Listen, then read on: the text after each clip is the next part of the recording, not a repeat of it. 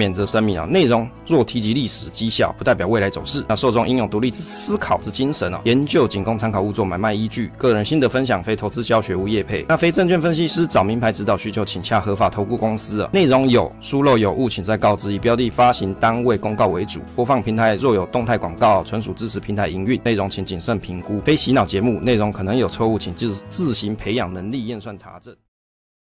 嗨，我是威力。你线上奶爸又突然出现啦！今天我们单元是威力研究室，用研究改变你的财商视野啊。今天内容是省钱的七大策略，CPI 观察，贫穷感来袭，物价上涨的剥夺感。为什么物价上涨不等于通货膨胀呢？诶，这一集呢，在这个集数的最后面呢，有一些 Podcast 的朋友有留言，那威力会在最后的部分跟大家做分享。那如果有朋友想要支持威力的创作的话，你可以通过订阅方格子的文章，或者是你可以订阅 YouTube 的这个会员频道。那我们目前也上架了三集内容。那如果有喜欢作品的朋友，你可以去参考看看。近期啊，这个物价大家是不是觉得很有感啊？我就觉得这个便当好贵诶。现在你去买那个外食便当有没有？大概要一百块以上，很常见啦。我家附近大概都是一百多块钱。但当然好像也有便宜点，大概八十块钱啊。只是菜色啊，可能量就没有这么丰富啊。到底今年的物价相对于去年比较起来，大概涨了多少？那我们来观察一下消费者的物价年增率啊，看到底哪一个类类别呢是涨得最多呢？近期呢，威力有看到一个新闻是说啊，这个贫穷感来袭啊，薪资指标恶化。那在薪资的成长不佳情况底下，节省花费就是一个重要课题了嘛。那我们来讨论一下省钱的策略有哪些啊？那威力本职呢是科技业工程师啊，原则上我们每天都在做 cost down 这件事情，所以我也观察与 review 了一下自己的今年的花费，实在是花的蛮多钱的。那但是呢，我检查一下，大概是可能有某些类别的东西啊，实在是花费比较多。于是我想到底有哪些方式呢，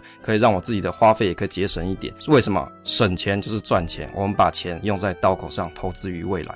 贫穷感来袭啊，受雇的员工劳动报酬结构啊，我们来观察一下。其实你看这这一则新闻有提到说，二零一六年受薪阶级每月稳定收入来源，经常薪资是六十八点五。percent，那非经常性薪资是十七点六 percent，那到了二零二二年啊，经常性的薪资是六十六点三，那非经薪非经常性就是十九点九 percent 啊，这什么意思？什么经常非经常啊？简单来说，你各位如果去上班，你每个月领那个固定的月薪啊，就是经常性薪资啊。如果你是去打工啊，你是去去开 Uber 的嘛，你去做这个 Foodpanda 的嘛，原则上它那个叫做非经常性，它因为不固定嘛，对不对？所以你看，稳定的薪资下降。不稳定提升了嘛？那代表说打零工赚钱的人可能是变多了。通过这个政府啊主计处的一个资料来看，大概是这样。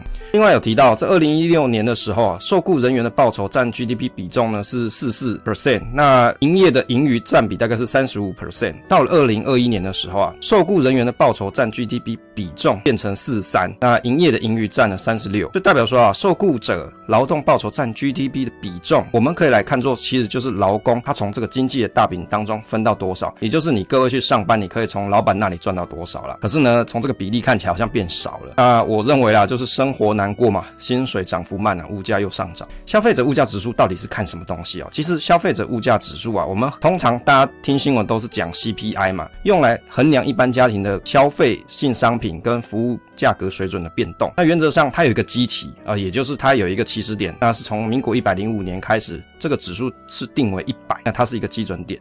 如果呢，你去观察，假设物价指数啊，现在变成一百二，就代表说你要从基期年用一百块钱买相同的商品或是服务啊，到现在你必须要花到一百二十元，你才可以买到一样的东西哦。所以呢，其实 CPI 它是用来评估购买力的程度。所以呢，如果你观察新闻有提到说啊，这个 CPI 啊又又增长了，就代表说啊，其实大家的消费力啊可能又衰减了。那我们这个指数里面到底有什么东西啊？其实就包含食衣住行娱乐啊这些消费的东西都有算进来。但是如果你不是消你不是消费性的东西就不算哦，例如说像健保费嘛、所得税啊这些东西啊，其实它就不算。你买股票啊、债券啊这些都不算。另外呢，房屋的房价也不算哦。那衡衡量的范围呢，它只有住宅用的房租以及修缮的费用，这些消费性的支出才会算在里面。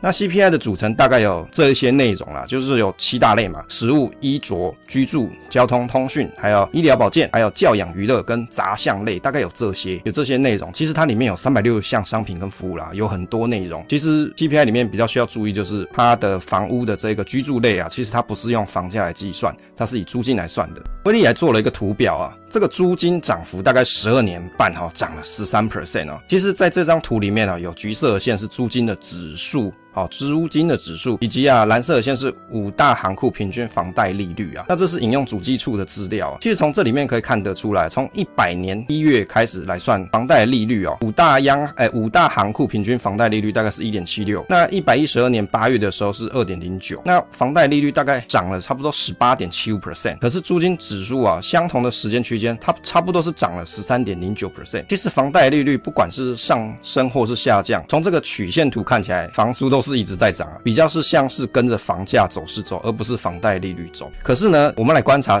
国泰的房产指数这个东西哦，从呃这张图里面呢是十从一百年的 Q one 开始看，这指数是七十三，到一百一十二年呢 Q two 是一百三十八。从这个时间区间段啊，你看这差不多几年啊，十二年嘛，涨了八十九 percent 哦，这物价涨幅真的很凶猛。如果我们依据主计处定义的房屋售价，其实他们认定叫什么固定资产？什么意思？他认为那叫资产呢，不是叫做消费性的产品，所以不会计入到 CPI 当中。但是房价却会影响到租价哦，因为大大家买房的成本增加了嘛，你要买一间房子，你要付出的钱更多了。你看这个曲线是一直在往上哦，就是一个斜角度一直往右右上前进，就代表说随着时间物价越高，那物价越高，租金就会跟着提升。反而房贷的利率并不是一个核心的重点影响租价，而是是房价，物价上涨其实不等于通货膨胀。我看了主计处的这一份报告啊，物价上涨与通货膨胀的距离啊，提到这一点。其实他在这里面提到说，通货膨胀啊，它是指说一般是指说物价水准在某一个时间段连续性，而且它是普遍持续显著向上涨，这些条件你必须要达标才叫做通货膨胀。所以他说啊，物价上涨不等于通货膨胀。各位认为呢？这样子的定义你可以接受吗？九月的物价统计月报，因为现在目前只有公告到九月啊，虽然现在已经十月了嘛，其实其中里面可以观察几个重点。第一个就是食物类上涨了差不多快两 percent 啊，当然呢，政府是说啊，有这个台风啊之类的导致嘛，价格就上涨了十二趴，以及这个七点七六 percent，就是它里面大概有几个类别啦。那杂项里面也涨了差不多零点六二 percent。那因为有中秋的礼金啊这些暂时性的上涨，还有一些随身个人用品上涨导致，那整个物价的总指数 CPI 啊差不多较上个月涨了零点六三 percent。这里有提到一个稳定物价措施，其实行政院有成立一个什么稳定物价小组啊？他们里面有提到说，最近的稳定方式是维持国内的物价平稳，他们会去考虑到租税损失的承受力，而且会同意延长调降气价、汽油、柴油的货物税到今年的十二月底。那另外根据一些台风因应的措施啊，蔬果的价量，他们会有一些预警的调整措施。各位觉得有用吗？接着我们来观察这个 CPI 的趋势图。从这个 CPI 的趋势图啊，其实这个里面曲线很多。简单来说啊，大概有七种类别嘛。刚刚有提到有食物啊、衣物、居住、交通啊、医疗、教养。杂项跟总指数大概有这几项，其实咖啡色的这条线就是总指数啦。但是我们可以观察一下哈，大概蓝色的这条线，哦，你没有发现？你先不用管这些线是什么，蓝色的这一条线哦，我们只看这一条，它是食物类别，你有发现食物类别涨得特别厉害啊？差不多就是在从一百一十年的三月开始有一个显著性的狂飙，大概今年度大概都是狂飙的状态啊。比起其他的来说，其他类别来说。我们来观察一下啊，这个肉肉的涨价，你各位爱吃肉吗？肉真的很好吃，有没有？这个一百一十二年第四十周。来观察一下中央畜产会的资料，这个畜产的产品相较于去年同期涨了十 percent 啊，诶，涨了好多呢，十 percent 呢。那毛猪啊，那个猪有没有？猪肉很好吃，有没有？这个比去年同期涨也是十 percent 左右。那鸡肉呢，涨了差不多八点七七 percent。那鸡蛋相较于去年大概涨了十点七九 percent。所以啊，这些肉啊，大家常吃猪肉、鸡肉、鸡蛋嘛，这些东西都涨差不多十 percent。这什么意思？就比如说你去年一百块钱买的东西，你今年可能要一百多块钱啊，一百一十。几块来买，你才买得到。当然，因为它这只讲食品食品的部分嘛，那你这些东西你从产地运出来，这些运费肯定也是涨价的啊。所以你等到大家拿到手上的时候，你就会觉得，哎，怎么价格这么高啊？CPI 体感测试网页啊，政府有做了一个啊，中华民国统计资讯网有做了一个网站哦，它很有意思啊，它把这些七大项目啊，你可以把你上个月自己笔记起来的记账的东西啊，你可以把它输入进来，你就可以感受一下实际上的 CPI 的体感对你个人来说是怎么样。如果你是外事族的话，应该会很有感。开销支出分析，我也也做了这个东西啊。我的 review 的结果是，今年跟去年比较起来，除了家庭用品之外啊，家庭用品有什么？比如说我买了一些家电用品啊，或是家庭的一些消耗品，那其他的东西我体感增加支出大概是增加了三成啊，其中大概食材的费用是最高，其次就是小朋友的花费嘛。小朋友当然有很多花花费啊，比如说买尿布啊，他的奶粉啊，吃的这些副食品嘛，这些花费也是蛮多的。其实食材跟外食来看啊，今年 CPI 涨幅就是增加较多的项目，所以你要省钱来看啊，其实你要去省这部分的钱会比较有效益。七大省钱的策略来跟大家分享一下，那那当然这是威力自己的想法啦，你各位可能有更好省钱方式哦，你可以在下方留言跟威力讲。好，那第一个呢就是食材由超市改传统超市。那为什么大家会去超市？超市是什么？像全联嘛，或者是那种家乐福超市嘛，那种比较小型的这种卖场。其实超市的价格啊，对一般上班族来说，下班就比较便利啊，因为你下班就可以去嘛，而且很近嘛，你可能就是下班旁边的路上就顺路就可以买了。但是其实哦，里面的价格会比传统市场来得高了。像是肉品跟青菜啊，如果你是假日的早上去传统市场买，去采买，可能可以省下一些钱，甚至你可能靠近中午收市的时候啊，有机会再便宜一点。那我最近观察，超市的一小盒猪肉大概三百克是一百一十元了，市场一斤六百克大概是一百五十元啊，就是超商的娃娃菜大概六十元，市场大概四十五到五十元左右，也就是它还是有一个 gap 在。你可能会觉得啊，这不是几十块钱你就便利一下去超市买买就好，不是？如果你 for long term 啊，长期来看啊，其实它还是可以节省不少花费。第二个策略呢是常态性的开销啊，我们可以通过比价来省钱啦。例如说像是奶粉、尿布这些常态性的开销，那实体的门市呢跟网络的拍卖去比价，有机会可以在拍卖的网站是便宜点。例如说威力的经验，像奶粉啊，实体门市大概四百八十元一罐，那网络含运费是四百三十元一罐，但是你要买大是大概大概要有一定的数量。那有些朋友在社群上分享说，哎，我可以买更便宜点的奶粉，其实这也是一个很好的方法，你就不要买那么贵的嘛。有的朋友他小朋友要喝什么启富嘛，像我儿子是喝明治啊，可是有些朋友他可能就可以喝比较便宜的品牌，我觉得这也可以，但是它有一个很大的风险。如果你要做这件事情，你一定要先实验，比如说我先买个一罐，就小型的试喝罐之类的，让小朋友先试试手，试试嘴啦，不然你真的买一大堆他都不喝，你真的会亏更多钱哦。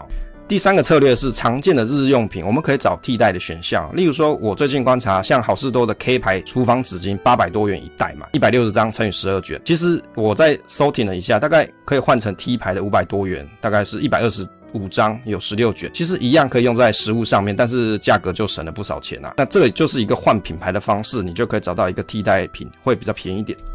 那第四个策略就是，如果有需要的东西，要提前规划采买，避免说你临时的需求造成临时性的购买。为什么？因为临时性的购买就代表什么？你的数量少，而且你可能就近找便利超市或超商嘛，自然这个单价就高嘛。但是要去注意说，如果你真的要去买一次买比较多量，就要避免说囤货。有时候你囤货囤太多，反而你东西用不完或是过期，那这也就不太好了。第五个策略就是，假设啊。外食真的是一个需求，那也可以去找超市的集齐商品去购买。比如说，超市的饭团三十块，那集齐十九元嘛。那但是呢，要注意一件事，就是健康饮食必须要自己去调配内容。你可以去找便宜的机器品，但是不代表你要牺牲自己的健康，你还是要看一下你买的内容是什么。第六个方式，我们可以选择物品，去选择耐用一点、单价比较高，比起不耐用重复买还来省省一些钱啦。那我最近的例子就是，像我有个便当袋嘛，那我是三百块钱买一个便当袋，我就想说啊，这个便宜啊，买一个随便啦，买一个就就用用，没想到用用里面。就破掉啊，比如说它里面不是有铝箔，就是隔热用的嘛，那个就破掉，然后背带也破了。于是我就花一个五百块钱买一个更坚固一点，看起来啊应该可以撑比较久，就是少花钱就是赚钱了。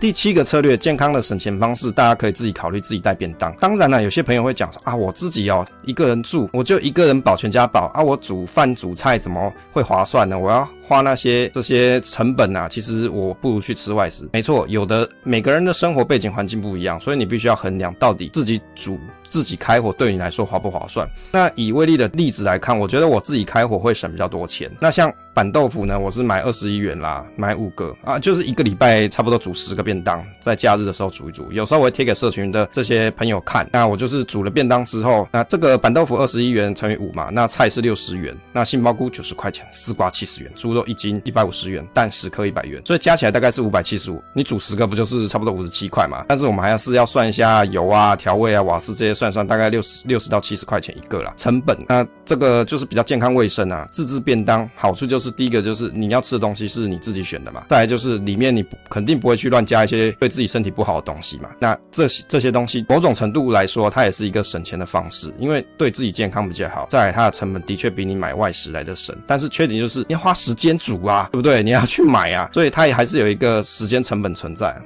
来结论的部分啊，我们其实可以来找出可控的因素，花费的可控因素哦。第一个就是啊，一般家庭啊最常出现的可控的支出，大概就是食材、生活用品啦。那像租屋啊、交通这些受限于环境啊、工作这些东西，你想要去改真的很难呐，不太容易短期省下费用。那例如说像水电、网络、瓦斯这些，大家想说要省，其实这也很难呐，因为你想要省，可是没办法，你平常就是要用这些东西嘛。第四个是食材用品这些大项的支出，你比较容易控制，通过比价或者选择相同功能，但是品质呢跟价格都差不多的，那有机会就可以省下钱啊，你就可以把钱投资于未来了。那第五个，物价上涨其实它是一个长期趋势，货币宽松伴随着升息啊，造成我们的物价提高。但是呢，假设终端的需求不变的情况底下，升息又导致企业的短期资金需求利率变高，所以成本也上升，转嫁于物价嘛。所以在升息，它的目的是要打压通膨嘛。可是问题是，你在升息的过程当中，也会导致物价上涨，这个某种程度上会变成是这个样子。可是就会变成说，你到底要涨到什么情况底下，或是要维持在利率到什么时间点？比如说你维持个两年、三年，那也许真的物价就会回降回来，因为消费都被打烂了嘛，那自然物价就下降了。可是在这之中啊，就是大家痛苦的开始啊。第七个，房东的房贷利率提高，那房租提升，但是其实你单就租金的指数来看啊，其实啊，房价增长的幅度带来的租金成长，这个可能性还比较高了。如果你以消费性的需求来看，租可能还是一个比较便宜的选择。虽然说大家都觉得说啊，我一定要啊，比如说你现在不买房，以后房子更贵啊，但是呢，假设你没有这些头期款啊。没有这些经济条件啊，租房还是一个比较省钱的方式。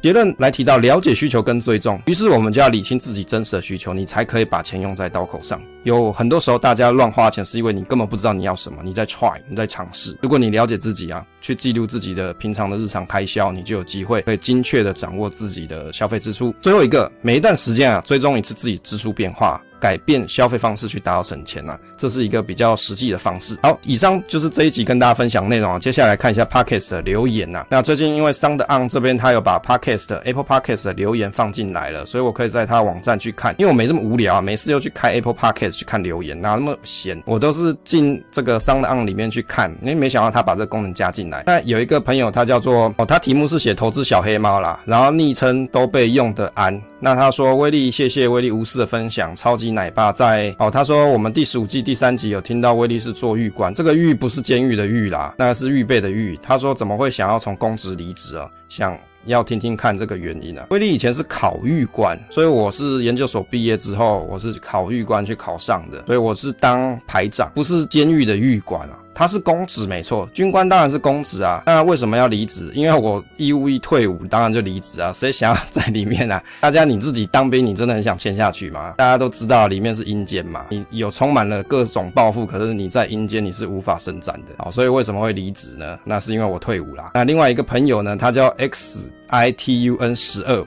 他说意外发现的理财节目。他说山道猴这集后半段超级喜欢，喜欢内容很深的东西。我也忘了我在这一集讲了什么内容，感谢你的喜欢啊。另外一个朋友是少年股神 Rick R I C K 啊，Rick。他说壮年 Rick。他说从方格子看到文章订阅后听 Podcast 还蛮不错的哦，感谢这位朋友行动支持订阅哦。那我们文章持续性还是会发布啊，那只是说威力有时候比较忙就会。一阵子发一次发布很多，但是我是每天会上，就是我一阵子整理一次，然后一次性的上架，但是会分天上架，让大家可以持续性的收看这些文稿分享，总是单纯的快乐。期待下次再见。